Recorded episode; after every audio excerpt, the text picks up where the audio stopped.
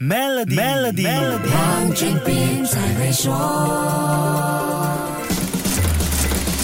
你好，我是黄俊斌。英国首相 Liz Truss 上任不足四十五天就下课，接下来还有可能是 Boris Johnson 回国接任，而之前败给 Liz Truss 的 Rishi Sunak 当然也有很大机会。那英国现在就是一个烫手山芋，除了面对苏格兰独立公投的危机，还有非常棘手的高通货膨胀、能源短缺等危机等着解决。不管谁上任，这些都不是容易办的事情。经济师认为，当务之急就是要恢复金融市场对英国的信心，导致 Liz Truss 在首相位。位置上南柯一梦的最大伤害就是没有太把市场信心当回事，大手笔津贴和大幅度减税，让全世界质疑英国究竟要去哪里找钱做好这些事情。Capital Economics 的英国首席经济师 Paul Days 表示，Liz Truss 辞职是英国政府恢复市场公信力的一个必要过程。下一个新首相和他的内阁接下来的巨大挑战是怎么样在生活成本危机、借贷成本危机和信誉成本危机之中带领。英国经济走向复苏，这些听起来像是离我们很遥远的宏观经济课题，但事实刚好相反。一个国家所谓的借贷成本危机、信誉成本危机，会直接造成影响每一个人的生活成本危机。英国的案例就是一个很好的借鉴。在过去两年多的艰难疫情下，大家都过得不容易。如果还能够得到一些援助，会令人感觉到雪中送炭的温暖。但是那些是非常时期的非常手段，经济重启之后的处理方式应该。以复苏为最大考量，不管黑猫还是白猫，会捉老鼠的才是好猫。看到英国经济和金融市场因为错误的经济策略付出的惨痛代价，即将投票选出新政府的你和我，就更要谨慎思考和做出正确选择了。好，先说到这里，更多财经话题，守住 Melody，黄俊斌才会说。黄